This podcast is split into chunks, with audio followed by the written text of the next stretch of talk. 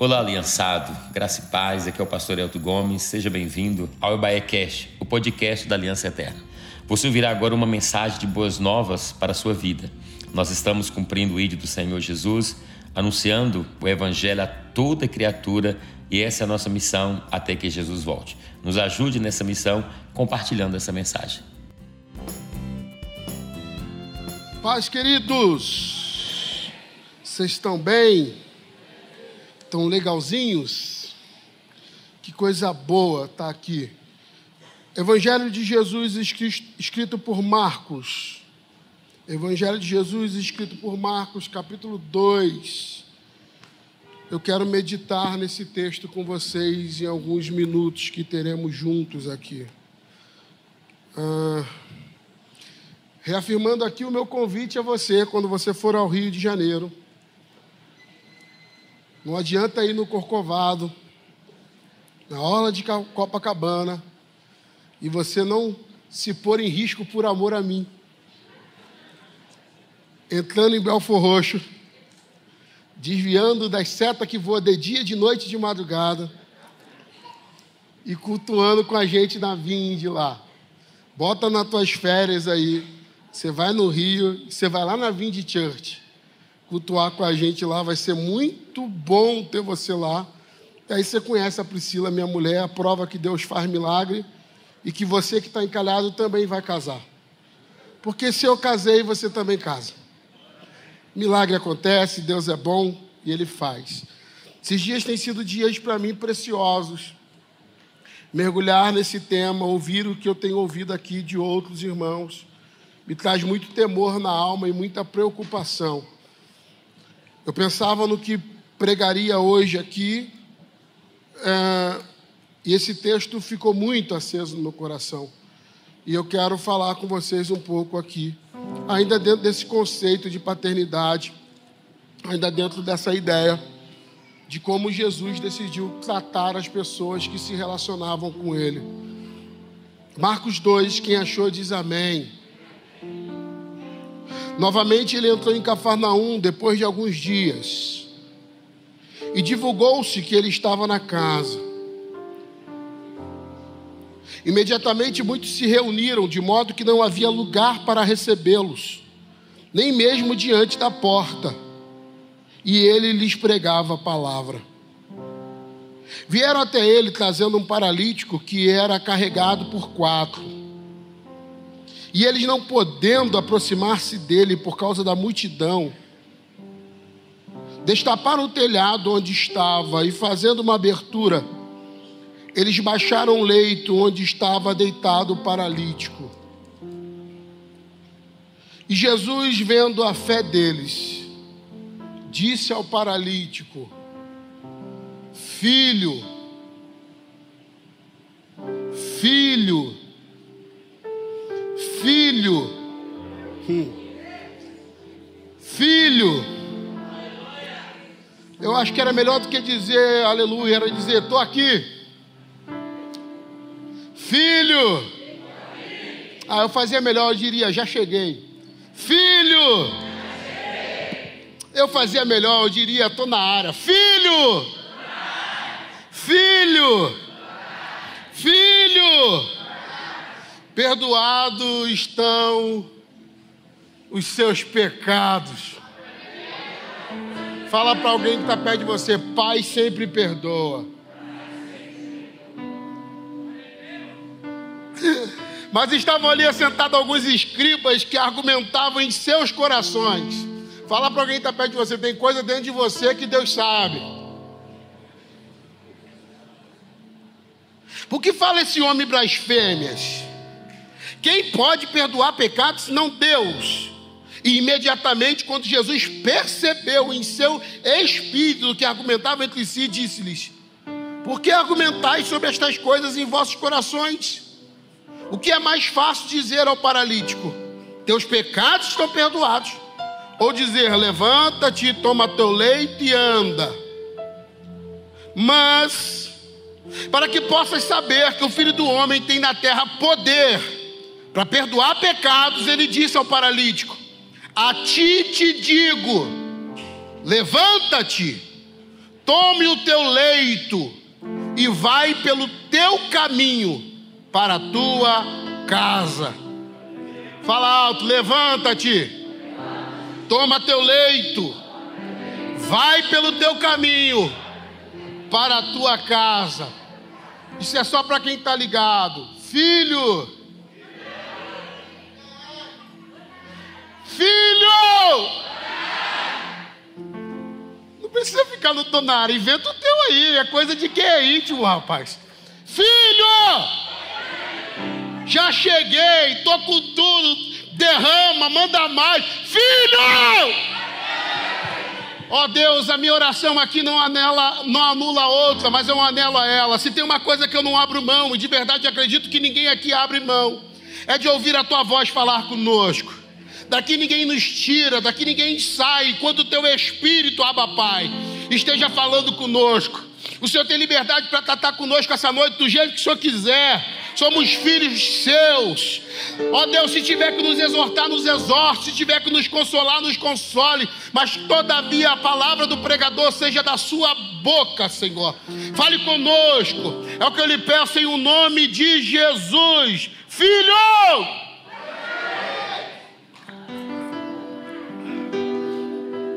Quem já leu esse texto pelo menos uma vez na vida, levanta a mão. Lembrando que a gente acabou de ler ele agora, hein? Vou perguntar de novo, hein? Quem já leu esse texto pelo menos uma vez na vida, levanta a mão alta aqui. Quem não levantou agora, Deus te perdoe. Está perdoado. Esse texto fala algumas coisas ao meu coração. Algumas coisas que vale a pena a gente ficar com a Bíblia aberta e lendo. Primeira palavra, novamente. É o que está acontecendo no versículo 1. Novamente. Isso aqui já dava para a gente dar muito glória. Novamente, ele entrou. Hein? Novamente, ele entrou. É óbvio que quando você percebe esse novamente, significa que o que ele está fazendo não é novo, mas é significativo. E nem sempre a gente precisa de coisas originais, tem coisa que a gente precisa viver coisas de novo, chorar na presença dele de novo, esquecer de tudo e ficar só nele de novo amá-lo profundamente de novo, senti-lo profundamente de novo. Isso já diz uma canção, faz de novo e faz sentido isso aqui. Jesus se ausenta por um tempo e essa ausência dele de Cafarnaum provocou nos discípulos e nas pessoas que ali moravam uma coisa poderosa, o que? Saudade. E tem momento que Jesus faz isso. Eu gosto muito quando a gente lê no Antigo Testamento, quando a Bíblia descreve que nos dias de Eli a palavra se tornou rara. Há quem fala assim: ah, Deus está de mal com as pessoas. Quando na verdade não é, quando as pessoas não têm noção do poder de uma palavra, Deus de propósito as ensina como um pai corrige seus filhos, fazendo o quê? Deixando a palavra rara. Tem muito pai, muitas pessoas que se sentem desvalorizadas porque elas não entenderam uma coisa muito séria que Jesus também ensinou. Jesus disse: não, não é legal você lançar pérola aos porcos. Ele não estava dizendo deixe de pregar, ele estava dizendo pregue quando valer a pena. Pregue quando a sua palavra vai ter valor. Fale quando valorizar o que você está fazendo. E tem alguns momentos você via a palavra de Deus ficando rara. Rara porque ela é rara.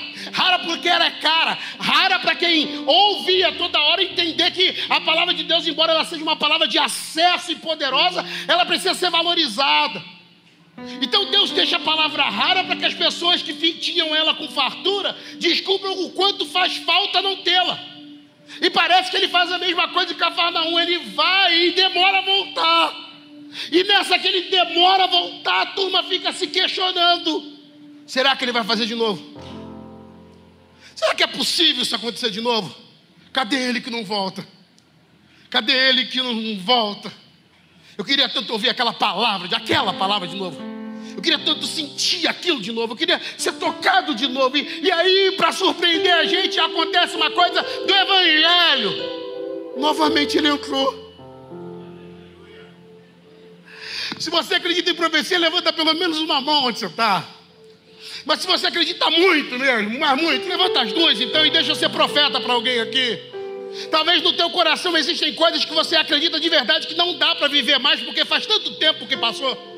Mas eu vim falar para o coração de alguém aqui que é filho e que está querendo ouvir a voz do pai. O pai está dizendo para alguém: talvez eu não vou fazer coisa nova, mas eu sou poderoso para fazer de novo aquilo que você viveu e não tinha maturidade para aproveitar, mas eu estou passando de novo por aí, restaurando coisas e fazendo florescer coisas que as pessoas apostaram, dizendo que não tem mais jeito. Mas essa noite Deus está gritando no coração de alguém aqui, dizendo: Eu sou poderoso para fazer coisa nova, mas eu sou poderoso também para fazer de novo, e eu quero fazer de novo para mostrar para você que eu não esqueci da promessa e que estou liberando isso, Pai.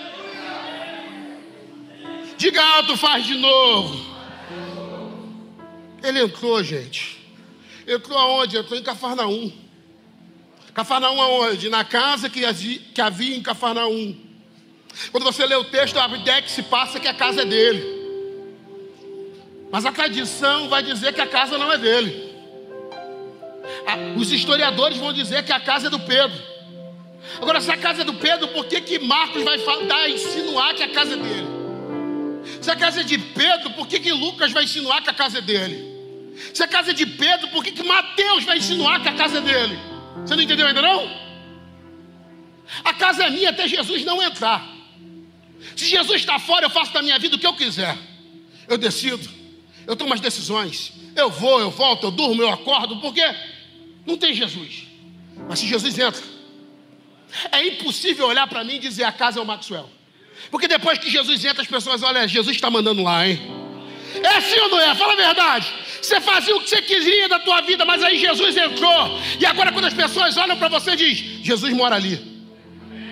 E se a tua casa, eu vim trazer uma palavra para alguém aqui. Se a tua casa era um lugar onde as pessoas conseguiam olhar de longe e dizer: essa casa é de Jesus essa família é de Jesus, esses filhos são de Jesus, esse casamento é de Jesus, e talvez no intervalo, com alguma coisa de escolhas erradas, isso se perdeu. Eu vim dizer para alguém aqui essa noite: Jesus está dizendo, eu vou entrar, e depois que eu entrar, todo mundo vai olhar para tua casa, para tua família, para o teu negócio, e vai dizer: a casa é de Jesus, porque ele mora lá. Eu gosto disso.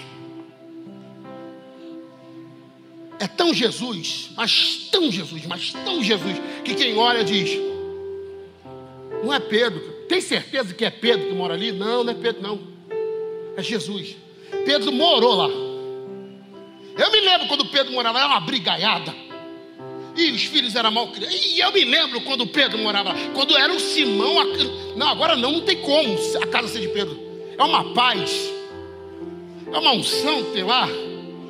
É um negócio que tem lá dentro. Aí alguém deve falar: não é. Pedro continua sendo o dono da escritura. Mas ele deixou Jesus entrar para morar com ele. Depois que Jesus entrou para morar com ele, as coisas aconteceram desse jeito. O texto diz que soube-se que Jesus estava em casa. Cara, que fofoca boa. Já fizeram fofoca com a tua família? Ei, ei! Já fizeram? Não, quem já sofreu com fofoca? Fizeram fofoca de você e de alguém da tua família? Levanta a mão alta aí. Não, eu já fui vítima de fofoca, pastor. Já falaram da gente. Levanta a mão alta aqui rapidinho. Olha que quantas pessoas foram vítimas de fofoca. Que bom. Quem já fez fofoca da família dos outros? Levanta a mão aí. Não sei porquê, pastor, mas diminuiu. mas a grande verdade aqui, amigos, é que isso aqui é uma fofoca boa. Qual é a fofoca? Corre. Corre por quê? Corre porque tem que correr. Correr por quê? Porque Jesus está na casa dele. Jesus chegou na casa dele. Você sabe, quando Jesus chega, como é que fica?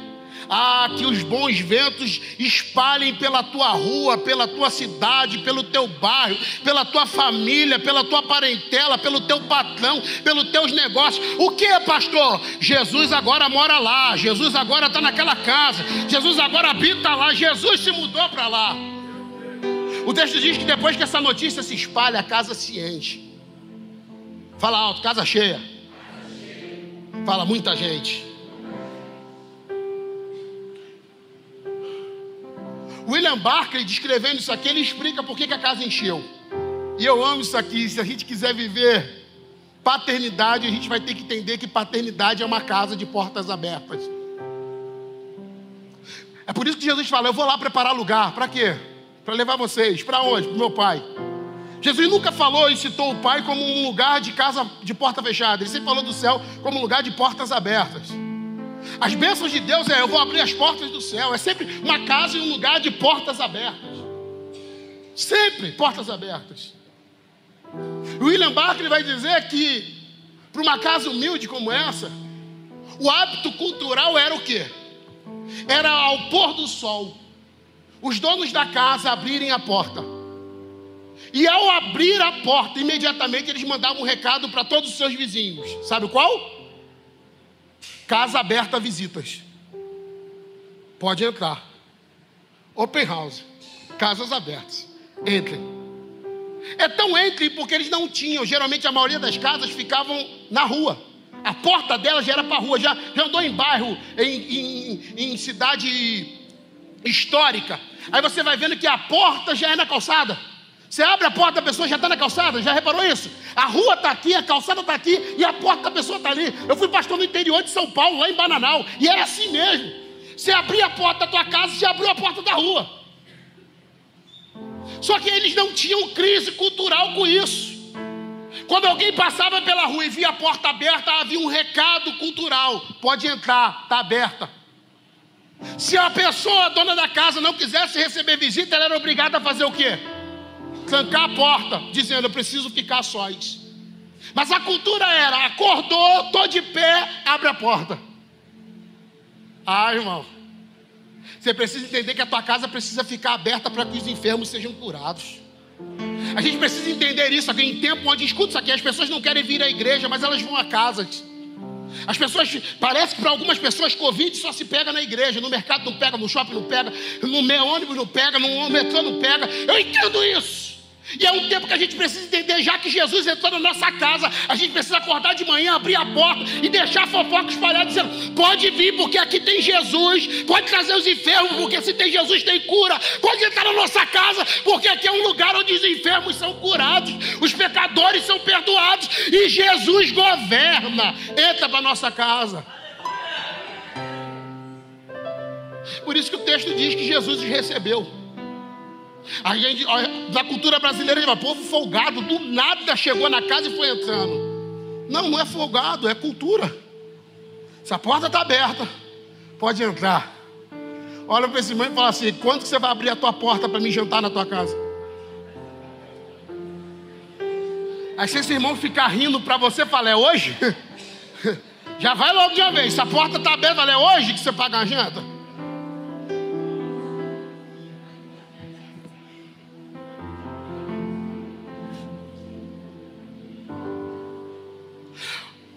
É nesse contexto que a gente percebe que a casa está cheia, muito cheia. Está tão cheia que não dá para passar. Eu não sei você, mas quando eu leio a Bíblia eu viajo mesmo. Eu consigo me ver lá. Consigo me ver na cena assim. E aí eu fico imaginando os quatro amigos trazendo o paralítico. E chegando lá e a casa cheia e crente, sabe como é que é crente? Aquela turma folgada, vai encostando um no outro.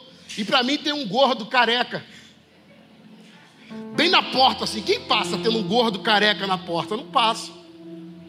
E tá lá, ó. Não dá para passar. Não tem como entrar. Como é que faz para entrar? Antes de você meter o malho no, na turma que chegou e está roubando a vaga do milagre, você precisa entender algumas verdades sobre quem chegou primeiro. Chegou primeiro porque acordou antes de você. Chegou primeiro porque morava num lugar melhor, mais perto que você. Chegou primeiro porque tinha menos carga para carregar. Chegou primeiro porque soube de Jesus antes de você. Então respeita quem chegou primeiro e para de palhaçada. Em vez de você ficar reclamando de quem chegou primeiro, você deveria pedir ao Espírito Santo uma direção para que ele te revelasse um meio de chegar a Jesus. Porque o que vale aqui em Jesus não é quem chega primeiro, mas quem chega nele, entendeu, irmão? Então tem gente que chega primeiro no culto, mas vai para casa quase igual. Mas tem gente que chega depois, mas descobre um jeito de alcançar Jesus e receber vitória. O que mais me importa não é se eu vou chegar primeiro, o que mais importa é se eu vou voltar para casa levando o meu milagre. E talvez alguém está me ouvindo aqui dizendo assim: eu não sei em que lugar da fila eu estou. Eu quero saber qual é o lugar da fila. Eu quero é que o meu nome seja chamado, eu seja atendido, e quando eu voltar para casa, todo mundo olha e diga: lá vai alguém que foi carregando um, um aleijado, um paralítico, mas agora volta para casa cantando e celebrando, porque encontrou com Jesus e viveu milagre. Porque o que mais importa não é como a gente chega aqui, mas como a gente volta para casa. Fala para esse irmão que está perto de você, quando você voltar para casa, as pessoas saberão que essa noite você se encontrou com Jesus. Coloca a mão no ombro desse irmão, se você tem intimidade de irmão para isso. Sacode ele e fala: quando esse culto terminar, o que Jesus quer é que as pessoas vejam você voltando para casa, sabendo que você encontrou com ele e ele te tocou e a sua vida não é mais a mesma.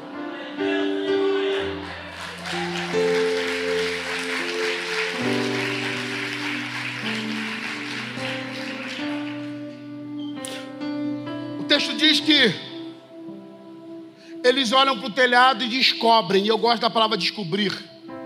Não é só descobrir um jeito de entrar, não é só descobrir um telhado, mas é perceber o que os outros não percebem. Quando que eles viram isso? Eles viram isso quando eles se moveram para uma coisa que a gente às vezes ignora: fé. Tudo que eles estão fazendo é pela fé. Pela fé, eles olharam para o amigo aleijado em casa, paralisado em casa, e disseram: Eu fiquei sabendo que Jesus está de volta. Pela fé, eles convencem o amigo a ir a mais um culto, a mais uma reunião, a mais um culto onde Jesus é pregado.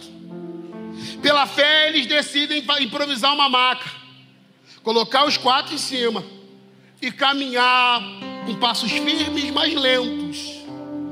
Pela fé, eles não se desmotivam quando vê a multidão que chegou primeiro. Pela fé, eles descobrem um jeito de entrar. Pela fé, eles fazem a loucura de subir uma escada carregando um paralítico. Talvez algum deve ter feito um tipo de piada que eu faria. Alguém deve ter dito: meu irmão, se ele cair daí, ele vai ficar paralisado. E se eu tivesse lá, eu ia dizer: então, ele já é, então vamos subir logo. Mas a grande verdade aqui é que eles estão bem aí. E por quê? Eles estão loucos. Loucos de quê? Pela fé. Então qualquer pessoa natural que olha para tudo que eles estão fazendo vai dizer loucura. Só alguém pela fé, na fé e que experimentou a fé é dizer crente, hein? Fora isso, todo mundo dizer ficou maluco endoidou a cabeça, está surtado, é louco. Mas o que está motivando eles agora é a fé. McDowell vai dizer que o sobrenome desses caras é simpatia, cooperação, originalidade e persistência. Caraca, ele deu um sobrenome bacana para eles. Você também podia inventar um aí para eles. Mas ele, McDonald olhando para cá, ele diz: não, eles são os caras da simpatia, da cooperação, da originalidade e da perspectiva ou da persistência. Eu só consigo ver eles como os quatro da fé. É muita fé para pouco homem. Eles abrem o telhado, desce um amigo, e agora, dever cumprido. Tudo que eu podia fazer, eu fiz. O como assim? eu criei em Jesus e trouxe os meus até Ele. Agora é com Jesus. O maior dilema das pessoas e o sofrimento das pessoas, na sua grande maioria, é tentar fazer algo que não é deles. O que, que Jesus espera de mim? Que eu creia nele.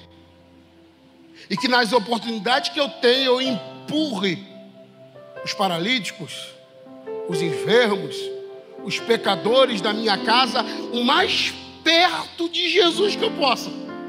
E chegando a Jesus pela fé, eu fico daqui dizendo: Senhor, agora é contigo. Isso aqui não é alguém que está dizendo, entreguei na mão de Deus. Não. Isso aqui é alguém que está dizendo, eu trouxe aonde eu podia trazer, e agora eu só vou ficar aqui esperando Jesus fazer aquilo que Ele é bom em fazer fazer aquilo que não anda, voltar a andar, fazer aquilo que não se movimenta, voltar a movimentar, fazer aquilo que está triste, ficar alegre, fazer aquilo que está quebrado, ficar inteiro, colocar as coisas. Isso é coisa para Jesus. E se eu tivesse que dar um conselho para alguém aqui caminhando para o final dessa mensagem, seria: olha, que tal pela fé? Pegar esse filho que está longe de você nesse culto e trazer ele até o altar e dizer: Jesus, eis aí meu paralítico. Quem sabe pela fé agora você se romper em Deus e falar: Senhor, eu creio, por isso eu vou carregar. Eu vou carregar essa mágoa, essa dor, essa tristeza e vou levar no teu altar. Eu vou te entregar isso hoje.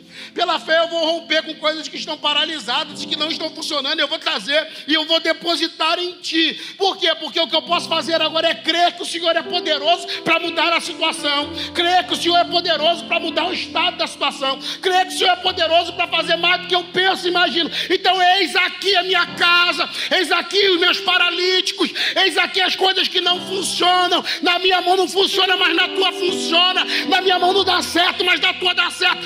Eis aqui, Jesus, pela fé eu empurro em suas mãos.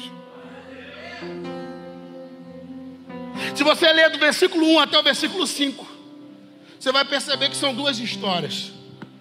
Até o versículo 5 é uma, depois é outra. E essa outra só vai acontecer por aquilo que visita o coração dos escribas e dos fariseus. Mas se você prestar atenção do versículo 1 até o versículo 5, é uma história só. E a história é o seguinte: quatro amigos que pela fé levaram um outro amigo a Jesus. Quando essa história termina aqui, começa a história do paralítico em um versículo só. Para depois entrar o resto da história. E é poderoso, eu vou te falar por quê. Eu não sei você. Mas eu levei muito tempo para construir o telhado da Vinde.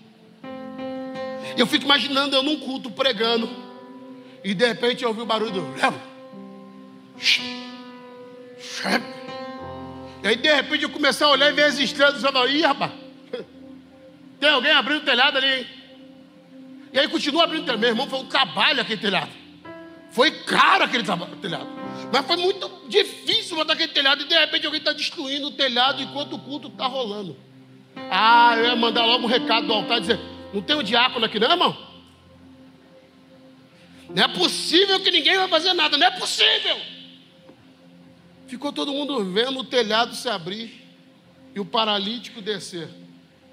Eu estou falando da minha visão. A minha visão seria folgado,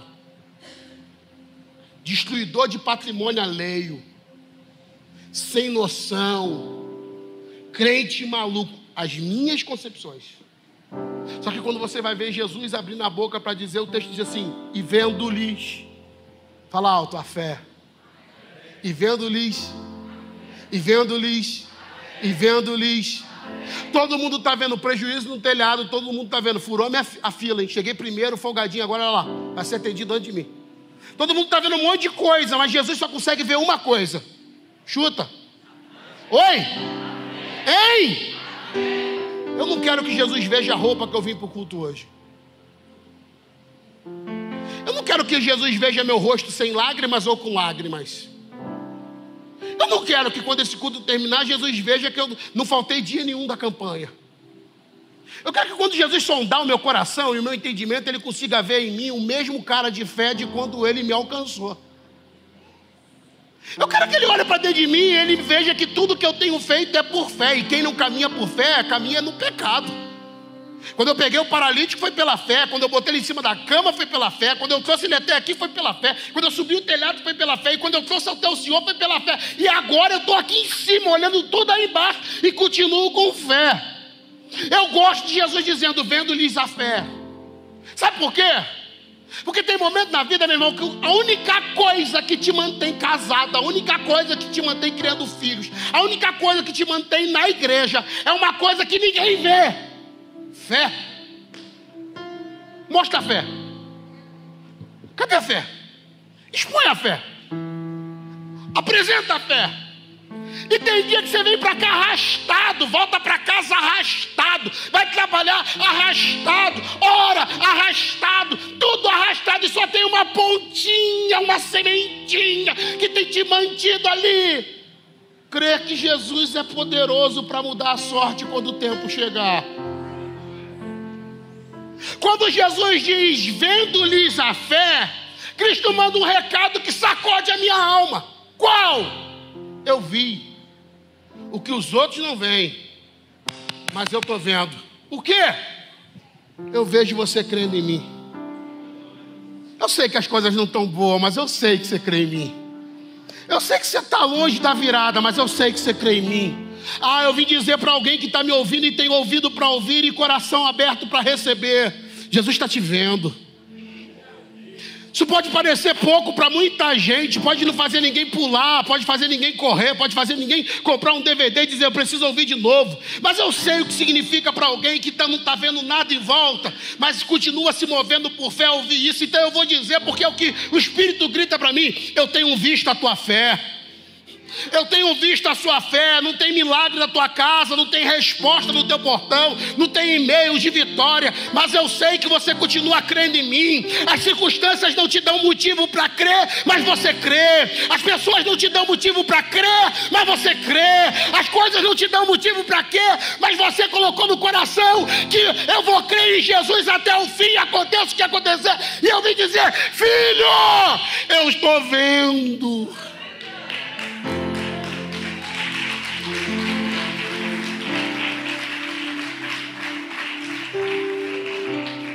Alguém vai dizer: os amigos precisam de uma vitória. Eu vou dizer: já receberam a vitória. Eu sei o que te move. Eu sei o que te faz botar um sorriso na cara em dias de lágrima. Eu sei o que te move. E eu vim te avisar. Se não está passando batido nos meus olhos, não. Eu tenho visto a sua fé. Ah, meu irmão, tem momento que carregar é difícil, eu sei. Como que a gente carrega? Sou bonzinho, sou forte. Não é fé. Tem momento que crê que aquilo que está parado vai voltar a mexer de novo. É impossível. Mas por que você continua se movendo e arrastando para o culto? Fé.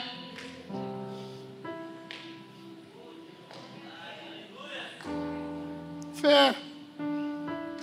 Cristo olha e fala: Eu vi a fé de vocês. E agora escuta. Agora ele começa uma conversa com o paralítico. E essa conversa é maravilhosa. Porque essa conversa é da, só acontece na cozinha de casa.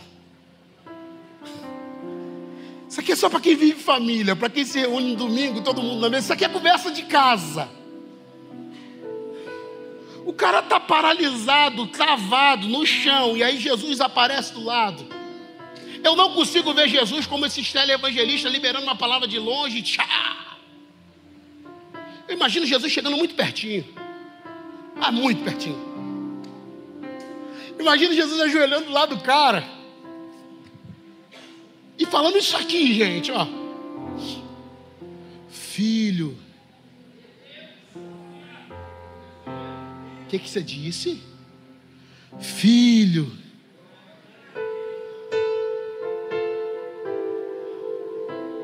Oi? Filho. Irmão, quanto tempo que esse cara não se sentia pertencido a ninguém? Coração defraudado, distante de paternidade, de família, mas da boca do Cristo ele ouve: Filho. Está pronto para ouvir isso aqui?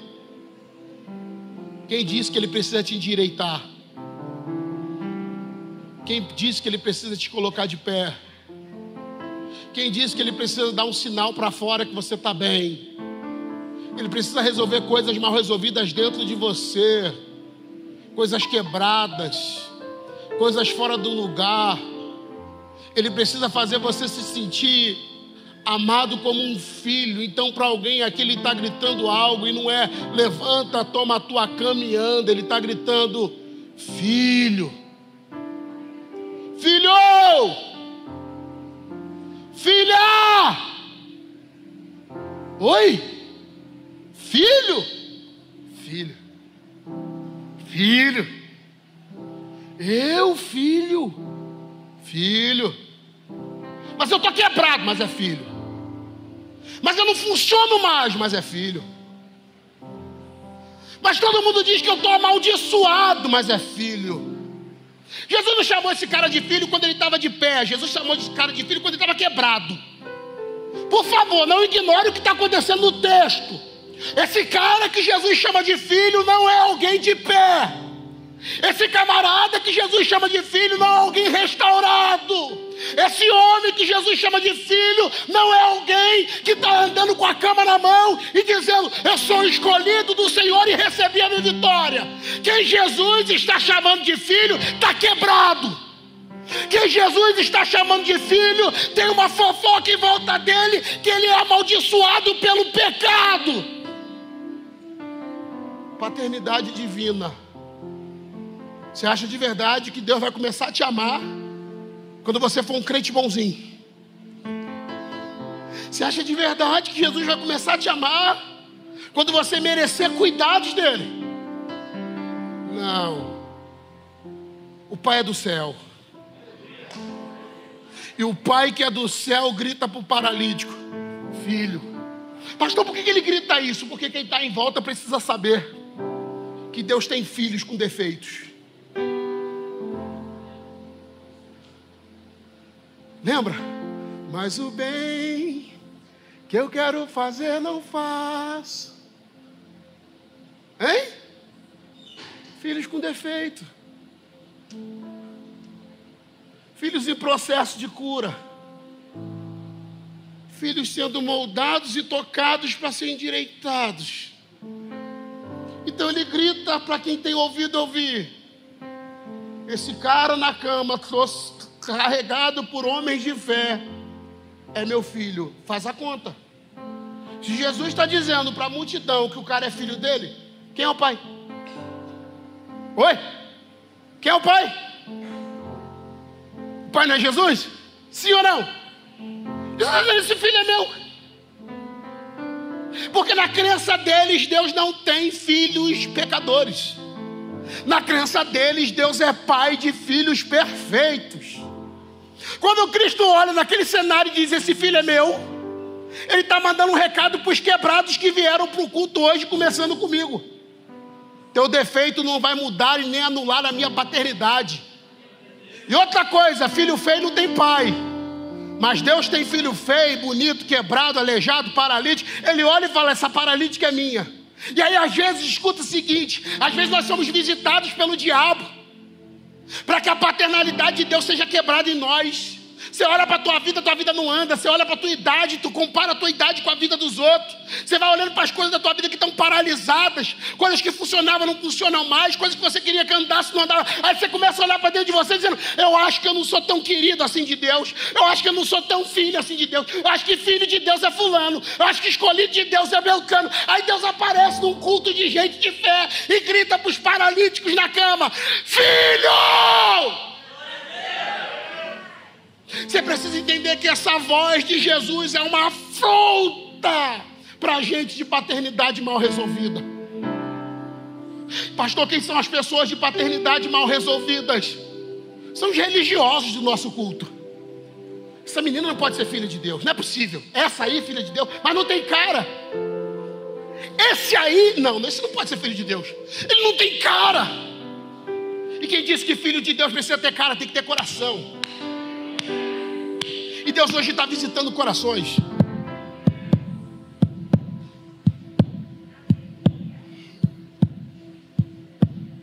Está paralisado, mas ainda está vivo. Não tem movimento, mas ainda respira.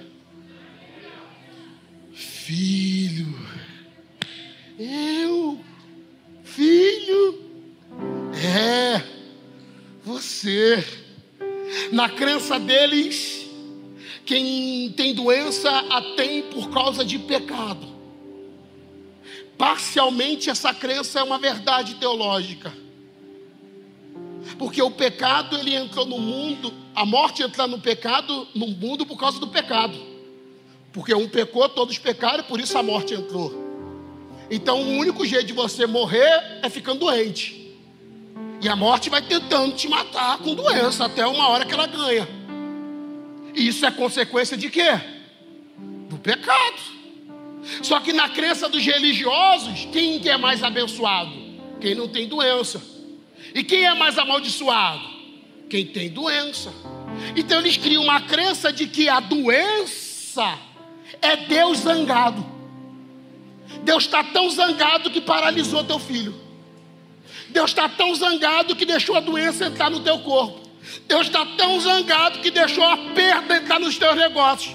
Deus está tão zangado que alguma coisa aconteceu isso. Isso não é novo. Isso está no coração dos amigos do Jó quando vão visitar Jó e não conseguem entender que Deus prova quem ama. E para a maioria das pessoas, quem está passando por prova está em pecado e às vezes não é. Na, na, biblicamente falando, bênção e aflição são sinônimas. E você vai ver o salmista dizendo: Antes de ser afligido, eu andava de qualquer jeito, mas agora eu conheço a tua lei. A aflição sempre foi um jeito de Deus tratar a gente para um tempo melhor de maturidade e onde Ele libere coisas em nós. Por isso que quando Jó é, fica enfermo, todos os amigos de Jó dizem: é pecado. Só que o céu diz: não, é fidelidade. É pecado, Deus diz: não, é fidelidade. Porque o diabo disse para Deus: Jó não é o que ele é, Jó é o que o Senhor deu. Jó não é o que o Senhor é, Jó é o que o Senhor dá. Jó não é quem ele é, Jó é o que ele tem. Então, se o Senhor tocar no que Jó tem, só vai descobrir quem Jó é. Aí Deus olha céus e fala: então toca no que ele tem, que eu vou te revelar quem ele é. E quando o diabo toca no que Jó tem, Deus revela quem ele é: fiel.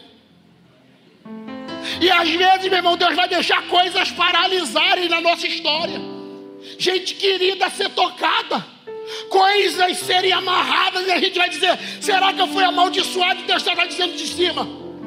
Segura a tua onda na fidelidade, porque eu quero ser glorificado a partir de você. Segura a tua onda na sua fidelidade, porque eu quero mover alguma coisa em você que a terra não entende, mas o céu já apostou dizendo: vai permanecer fiel e o Senhor será glorificado. Ah. A conversa deles é: Esse cara tem pecado. A pergunta não era se ele tem pecado, a conversa tinha que ser: todos temos. Mas eles querem justificar na ideia de mérito. Se está doente é porque merece. Se está doente é porque Deus está com raiva dele. Quando Jesus chama ele de filho, ele quebra isso no coração do paralítico a maldição, dizendo: Ah, Deus deve estar zangado com você. Por isso que na paternidade eu não subo um monte para Deus me amar. Eu não faço 40 dias de jejum e oração para ver se Deus me ama. Sinceramente, eu não fico uma noite de vigília de oração acordado para ver se eu ganho crédito com Deus. Não. Está muito definido. Deus me ama com jejum ou sem jejum.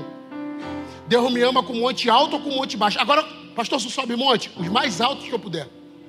Pastor, sou jejua, eu termino aqui agora e vou fazer 40 dias direto. A gente fez uma caverna lá de quatro dias só para copiar o pastor Elton, que eu estava com inveja. Mas por que, que só faz isso então? Devoção. Eu amo tanto ele que eu subo mais alto que puder por amá-lo. Eu fico sem comer por amá-lo. Ó, oh, eu ficar sem comer só por amor.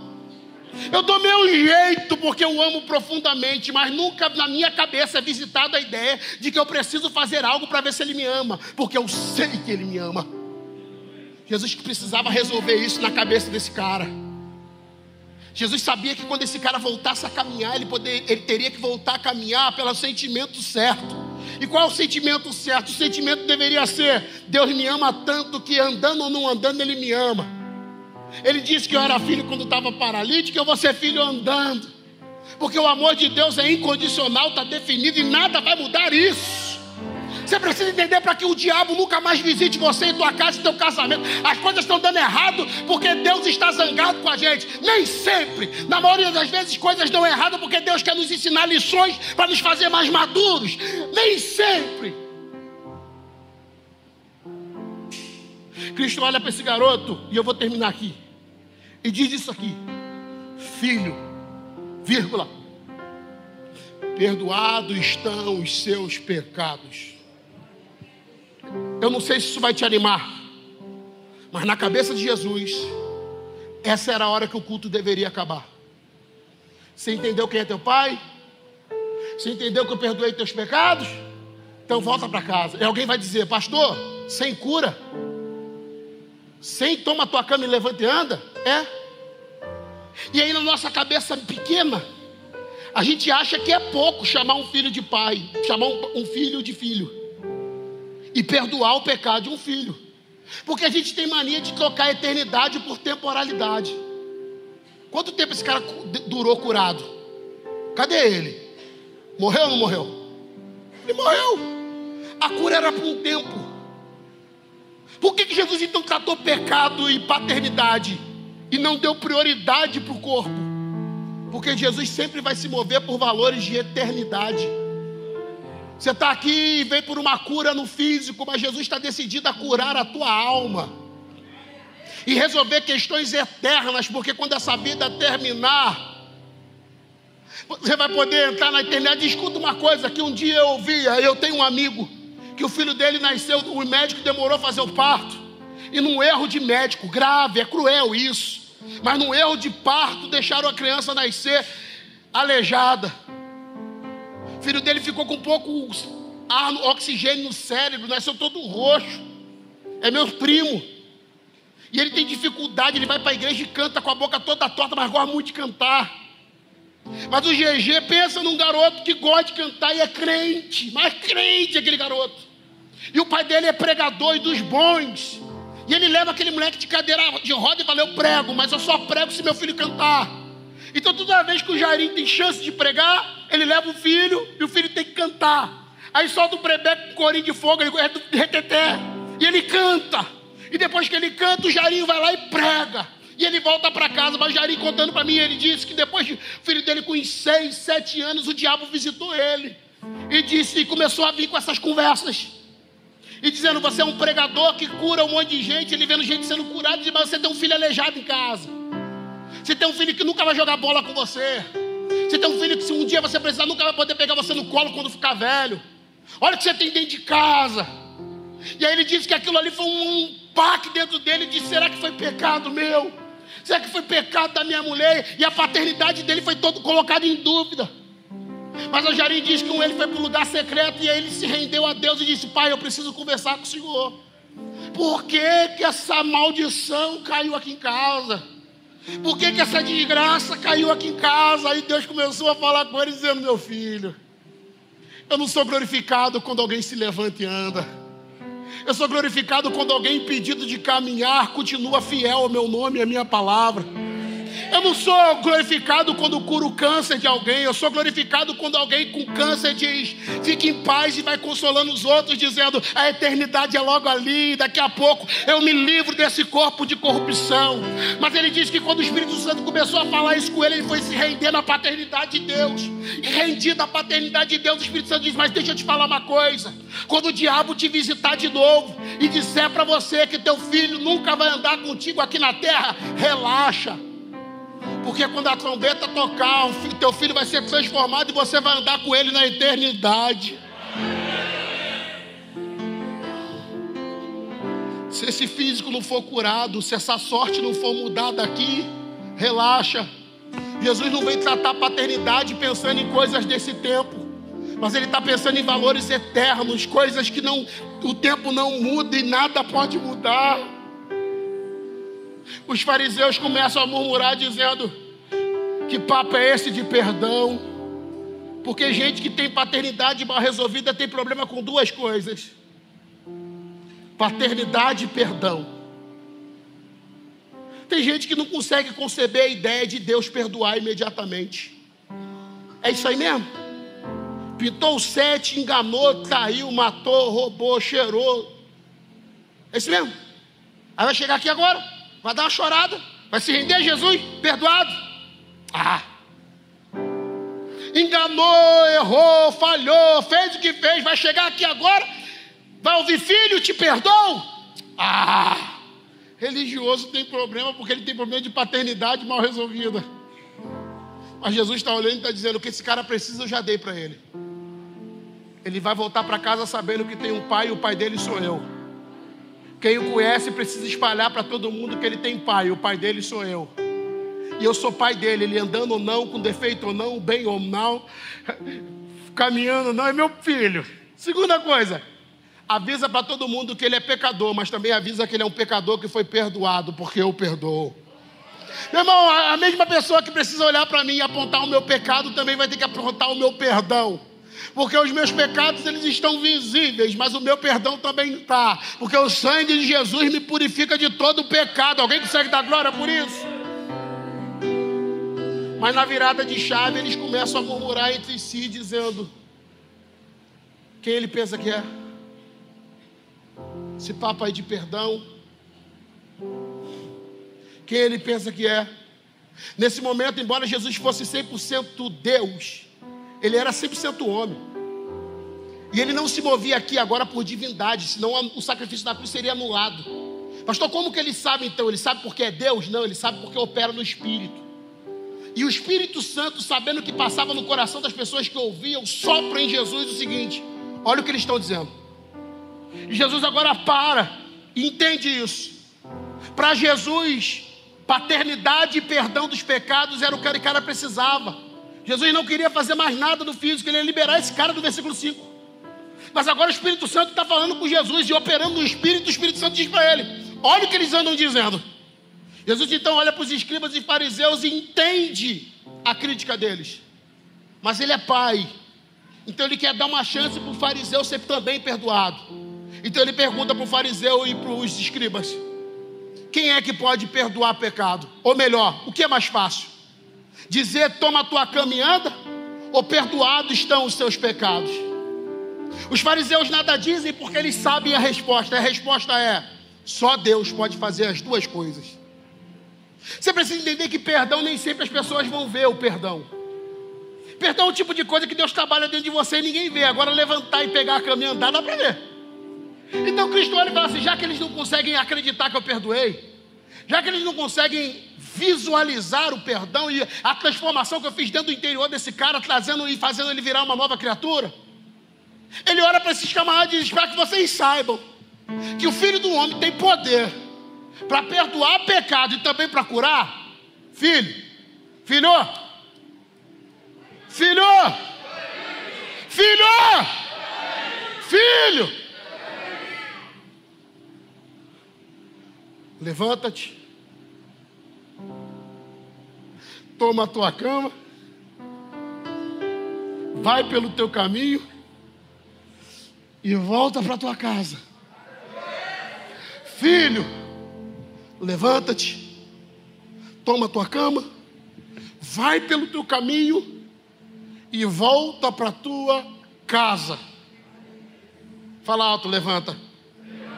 Toma a tua cama Vai pelo teu caminho. Volta para tua casa. Levanta. Toma tua cama. Vai pelo teu caminho. E volta para tua casa. Tem estrutura para ouvir o que eu vou falar aqui em cinco minutos e paro. Volta para tua casa. Só duas pessoas ouviram de Jesus na Bíblia inteira. Duas pessoas. O paralítico e mais quem? o gadareno. Mas ninguém ouviu da boca de Jesus: volta para tua casa. Então você precisa entender que esse volta para tua casa que é importante. Essa volta precisa ser a volta. Ah. Não. Essa volta para casa tem que ser a volta. Você já veio na igreja vários dias. Não, mas essa volta para casa tem que ser a volta. Dois caras na Bíblia ouviram de Jesus. Volta para tua casa. Um é o endemoniado de Gadara, o outro é o paralítico. Jesus olha para esse cara e fala: se levanta, toma o teu leito e vai pelo teu caminho e volta para tua casa. Quatro coisas que são verdadeiras. A primeira delas é: você não sabe quem é teu pai? Sabe ou não sabe? Então levanta por tua conta agora. Jesus só deu uma palavra, mas quem vai se colocar de pé é ele. Pastor, por quê? Porque ele já andou. A palavra que define ele aqui é paralíticos, do grego, paralisia. E paralisia, nesse caso aqui, é alguém que andava e não anda mais. Ou seja, ele sabe como andar. Então Jesus fala: levanta, ele está dizendo o seguinte: volta a fazer aquilo que você não conseguia fazer antes. Tem fé para ir, tem fé ir comigo aqui agora? Se mexe aí. Não, volta a fazer o que você não fazia antes. Não, dá uma mexida aí agora. É paralítico. Paralítico não mexe o braço. Paralítico não mexe a perna. Não, não, para, para não, para. Ó, ó, ó, ó, não, não, não. Volta a fazer o que você não fazia antes. Eu acredito que quando a gente está fazendo um movimento desse, é um recado para o céu. Eu voltei a fazer o que eu não fazia antes. Você consegue fazer isso aí onde você está? Manda um recado no mundo espiritual dizendo: Eu estou me movendo, hein, Senhor? Eu vim para me movimentar. Pode mandar graça, pode mandar unção, porque eu vou fazer o que eu não fazia antes. Eu vou me mover, eu vou me, olha, eu vou me movimentar. Olha que eu estou me levantando, eu estou me levantando. Eu vou fazer o que eu não fazia antes. Eu vou me mover, eu vou me levantar, eu vou fazer alguma coisa. Levanta. Toma a tua cama. Escuta, que cama? Fala alto, que cama? Fala alto, que cama? A cama que te deram como morto, a cama que apostaram que você nunca sairia dela, a cama que você viveu tanto tempo nela que você já começou a pensar que você e ela era uma coisa só. Para muita gente traumatizada, pegar a cama seria um problema, mas Jesus queria dar um recado para esse cara: qual é? Eu não posso levantar alguém que caminha com trauma. Então você precisa levantar e pegar aquilo que te traumatizou e carregar contigo. Não carregar para dizer, ex, eu sou um ex-aleijado e agora eu vou de igreja em igreja contar o testemunho do ex-aleijado. Não, isso não vai virar a tua mensagem para sair por aí pregando. Isso vai virar uma mensagem interna. Qual é? Aquilo que me carregava, quem carrega agora sou eu. Escuta. Sofreu no casamento? Perdeu o casamento?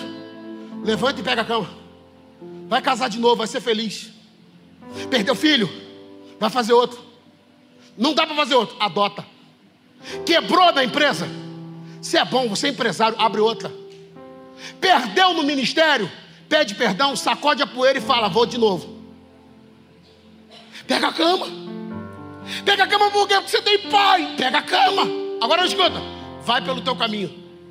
Vai pelo teu caminho é maravilhoso, porque quando você pensa em quatro caras carregando um, a imagem que se tem para quem é judeu, quatro pessoas carregando um, é sepultamento é andor mortuário. Então escuta, o caminho da vinda foi um caminho de morte.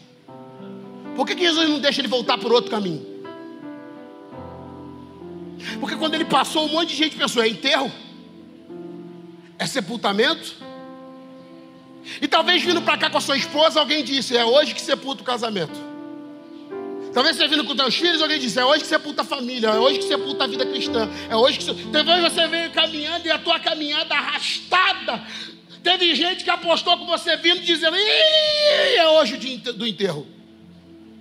Aí Jesus aparece e fala, então, volta pelo teu caminho. Volta pelo teu caminho. Volta pelo teu caminho. Por quê? Porque eu faço questão que esse milagre que eu faço com você essa noite, quem te viu vindo, veja que eu mudei você voltando. Ah, deixa eu liberar aqui uma palavra para quem acredita em profecia, levanta pelo menos uma. Mas para quem acredita muito mesmo, levanta o mais alto que você puder. A sua volta para casa vai desconstruir a sua vinda. Você pode ter chegado aqui desanimado, fracassado, perdido, quebrado, mas Jesus está dizendo: pega o mesmo caminho, não muda a rota, bota o GPS no mesmo caminho, passa na mesma rua, passa em frente à mesma loja, volta pelo mesmo caminho, porque o teu caminho de volta vai desconstruir a sua vinda. Volta, vencedor, volta, vitorioso, volta.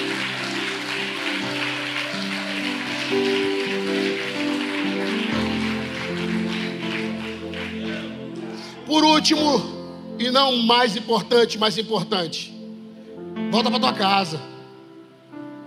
Tua casa. Volta para tua casa. Volta para tua casa por quê?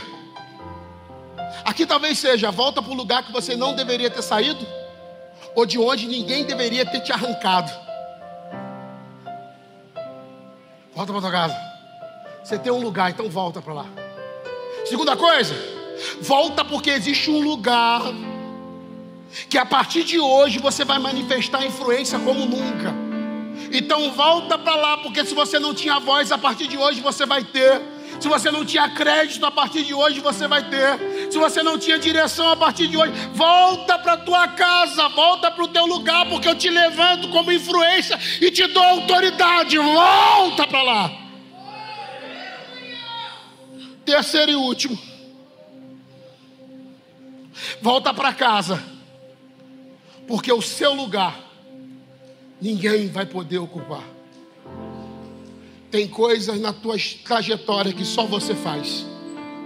A propósito em você que só você vai poder fazer, então volta para lá, porque tem coisas que vão ficar paradas até você chegar lá. E eu quero ativar coisas na sua casa, no teu ministério, na sua família, no teu negócio. E você precisa voltar para o lugar onde eu estou te devolvendo. Volta para lá. Coloca a mão no seu coração. Se coloque de pé se você pode. Com as mãos no coração.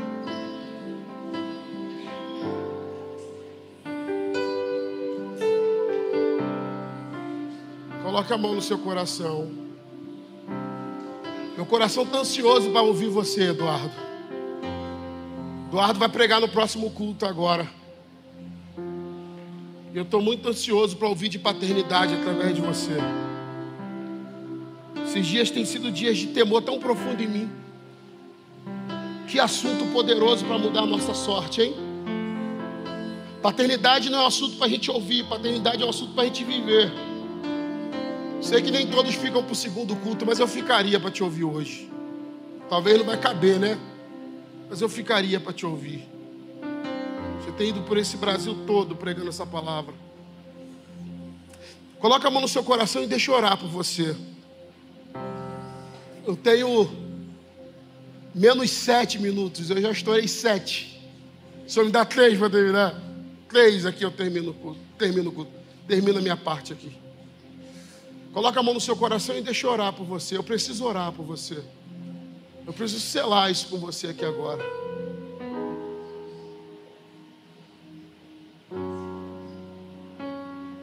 Deixa Jesus ver fé em você. Tem fé ainda aí? Eu não estou dizendo se tem problema, eu estou dizendo se ainda tem fé. Eu não estou perguntando se ainda tem aleijados, eu estou perguntando se ainda tem fé. Eu não estou dizendo se não tem demônio, operando, trabalhando. Estou perguntando se ainda tem fé. Eu não estou dizendo se não tem montanhas à sua frente. Eu estou perguntando se ainda tem fé. Porque Jesus vê a nossa fé.